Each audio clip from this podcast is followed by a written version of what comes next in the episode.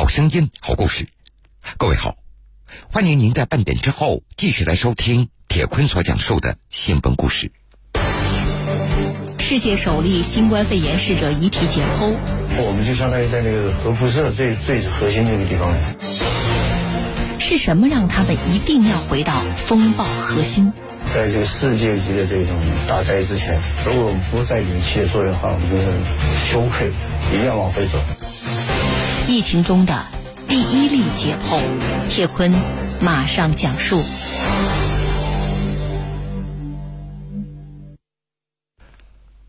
二零二零年二月二十八号，在首例新冠肺炎逝者遗体解剖完成十二天以后，相关解剖报告公布了。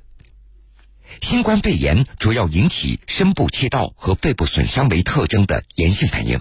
肺部纤维化以及实变没有萨斯导致的病变严重，而对于心肌和心脉膜、肾脏、脾脏、消化道器官、脑部是否存在与病毒感染相关的损害表现，有待进一步的研究。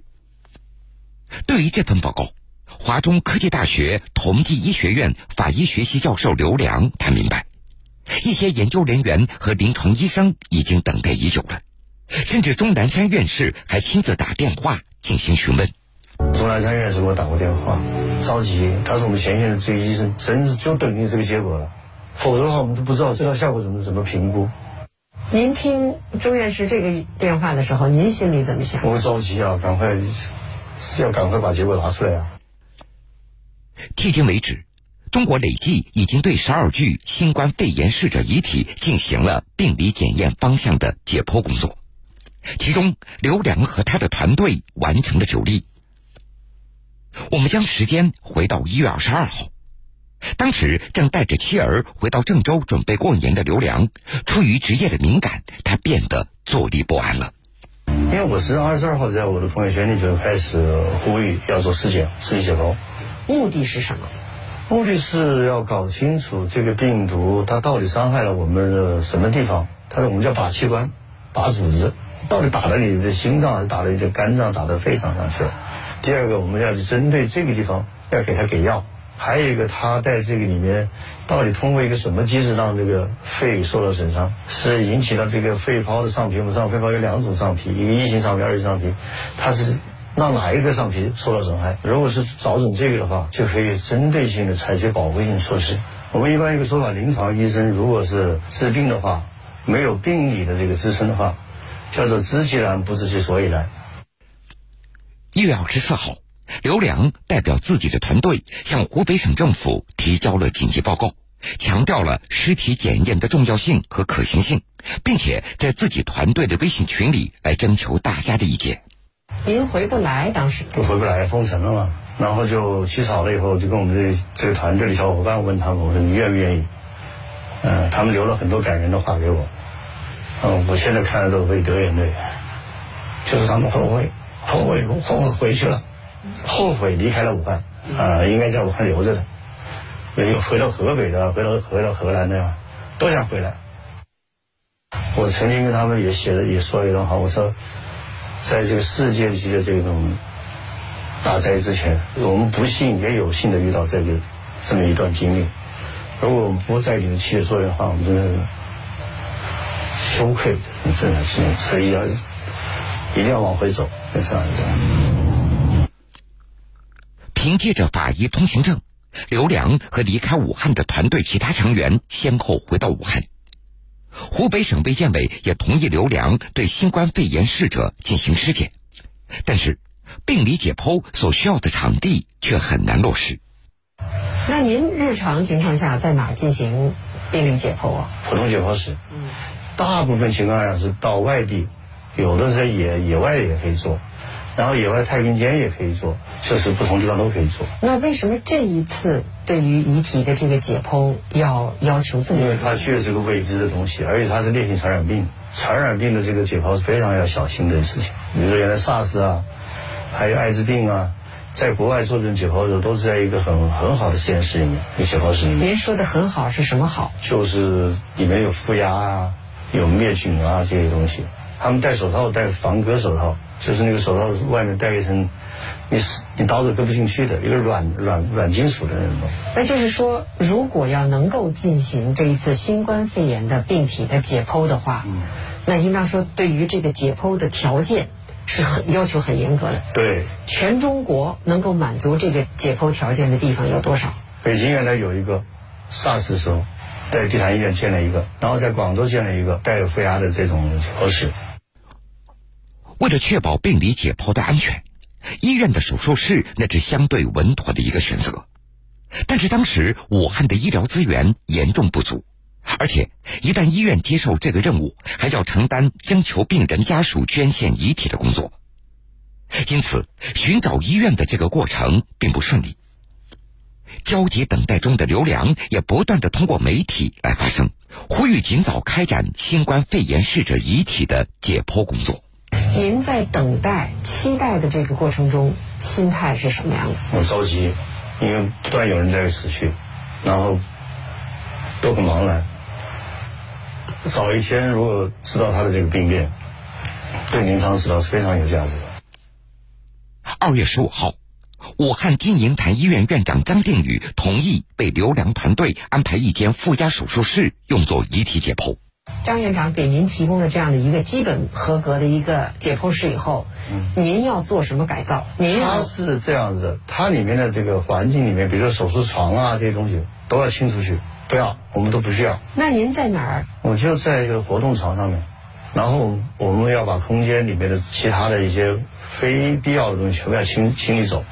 不然的话，这些东西再反来覆去用的话，也会有有有危险。还有一个呢，我们就是要注意，不要造成了这个室内的一些血迹的污染。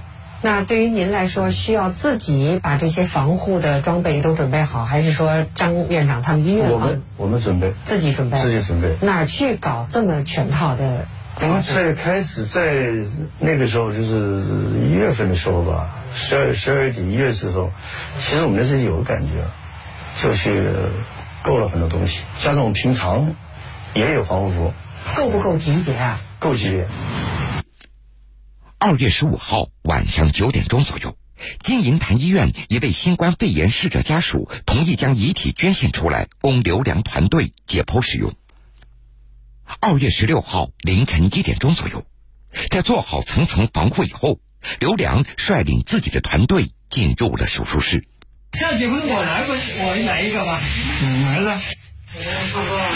是遗体先进去的，还是您先进去的？遗体后进去。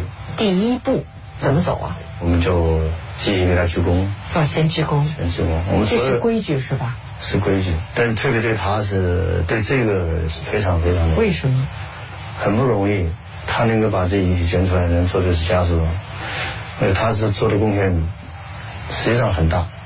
那所以我们对他鞠躬，鞠躬时间特别长，很热心，非常感谢这些这些这些人，他们实际上我就是大爱的，也是为了我们人类的健康付出的这些东西，呃，也是为子孙后代有嗯造幸福啊什么东西的，所以也是很提倡的，也是很呼吁大家能够做这样的贡献，为为为我们人类的未来要要做贡献。在医学史上。这是全世界第一例新冠肺炎逝者的遗体的解剖。在呼吸道病人的抢救过程中，仅仅是气管切割就会导致大量病毒喷出来，而尸体解剖需要打开的面积和部位要比气管切割要多出很多，这样势必就会让手术操作者暴露在高浓度的病毒当中。您恐惧吗？还是恐惧？不恐惧是假的。只有对自己有恐惧嘛？原来没有做过这样的类型的病，虽然我以前做过 SARS，也做过艾滋病，但是那个都是别人已经做过的情况下，或者已经知道外国人做过的。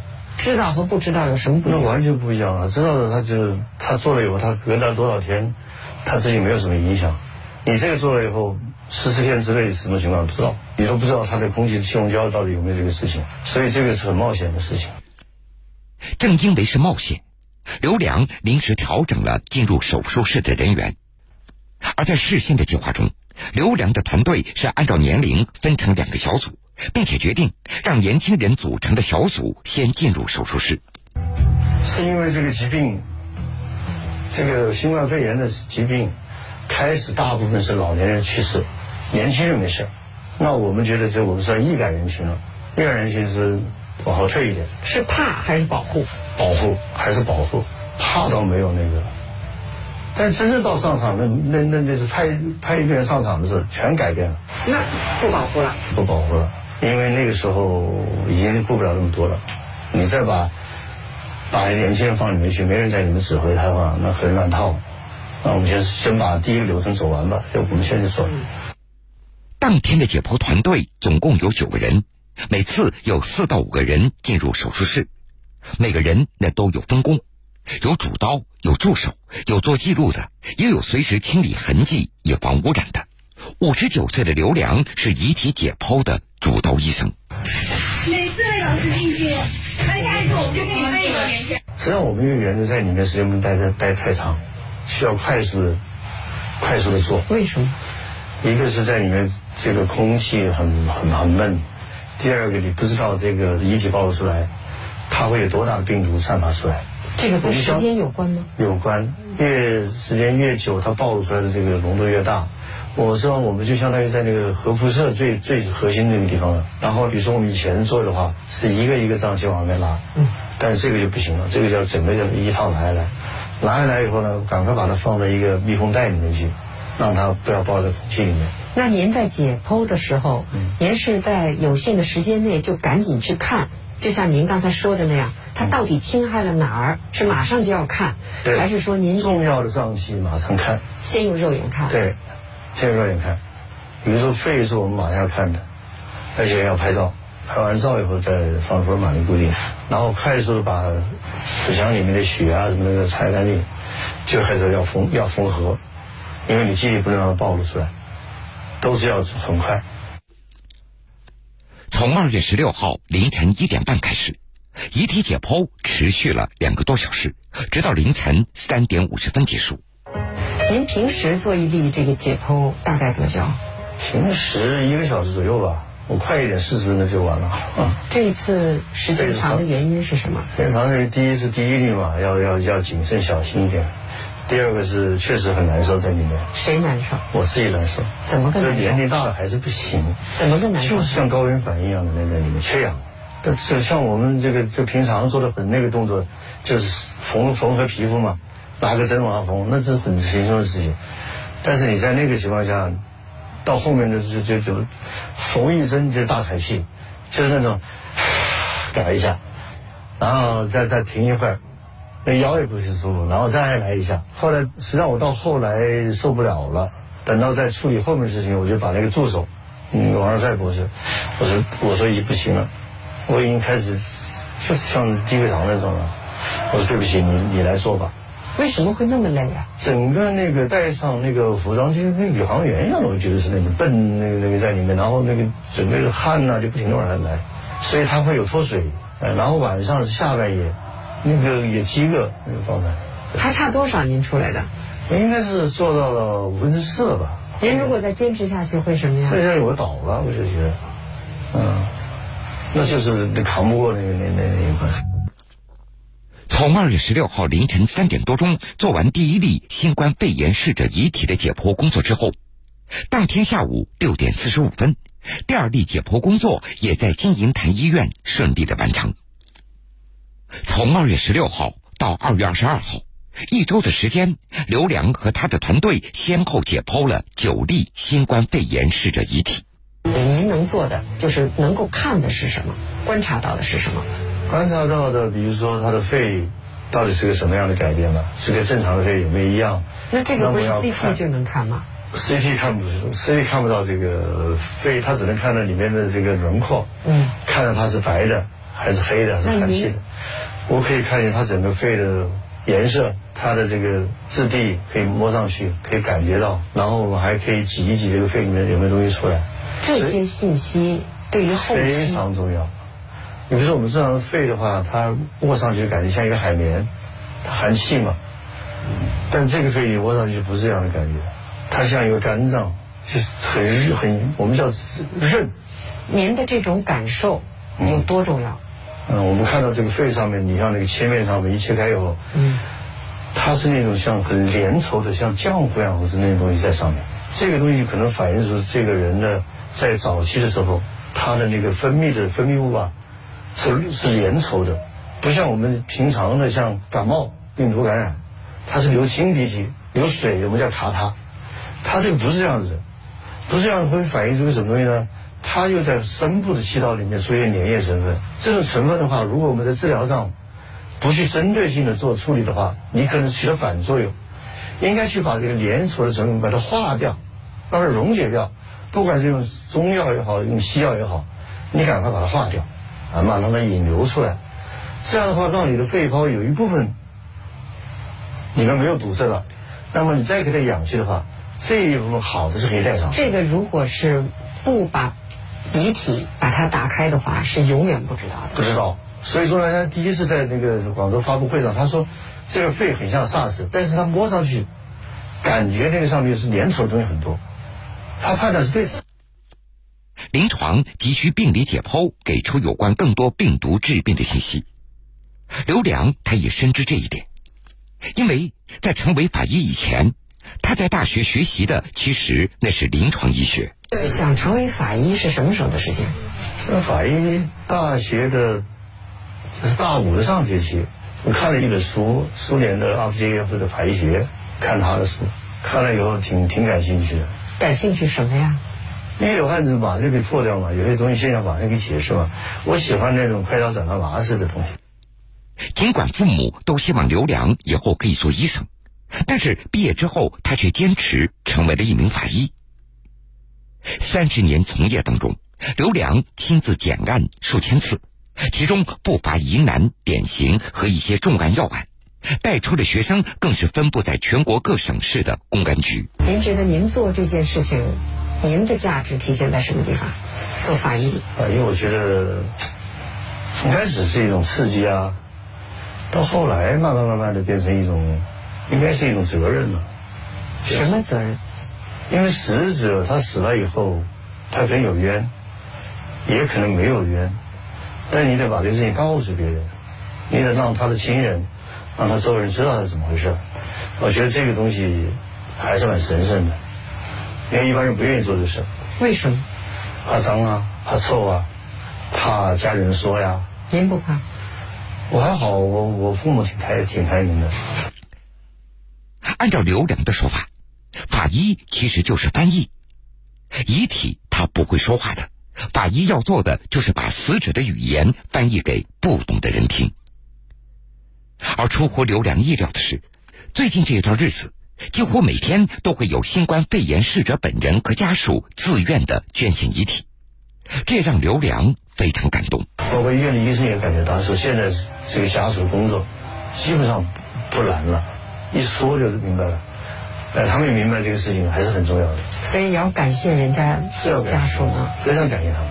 所以包括我们说这次，呃，当然说的是武汉人的这个精神啊，说平常别看稀里哗啦的，但是到了真正的遇遇到难的时候，大家还是愿意捐出自己。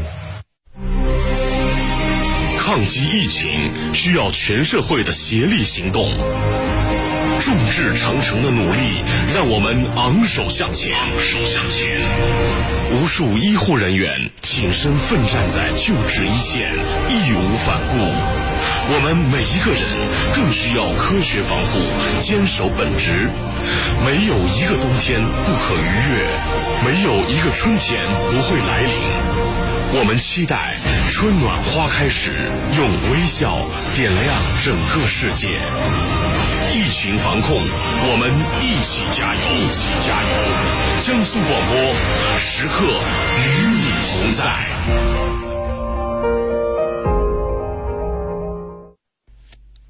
欢迎各位继续来收听新闻故事。下面，我们认识一位护士长。从利比里亚抗击埃博拉病毒回来，陈静他以为这辈子再也不会惊心动魄了，但是没有想到。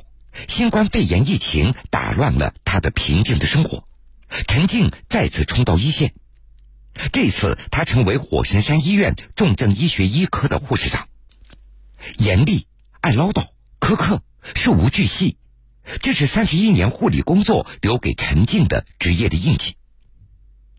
按照陈静的说法，其实自己是一个安静少言的女子，热爱生活，淡泊名利。重症监护病房可以说那是一线当中的火线，因为这里收治的危重症的患者，他们的救治和护理难度是非常高的。最近，陈静却因为网上的一段视频，被网友亲切的称为 “ICU 里的硬核护士长”。师傅，你怎么能从这？这是不可以进的，这是污染的，你不可以再进这扇门了。师傅，不可以再进了，我要疯掉了，听到没有？这是今年一月二十七号记者在汉口医院第一次见到陈静时记录下来的影像。他不断地提醒大家做好防护措施。视频发布到网络上后，网友们亲切地称他为“硬核唠叨护士长”。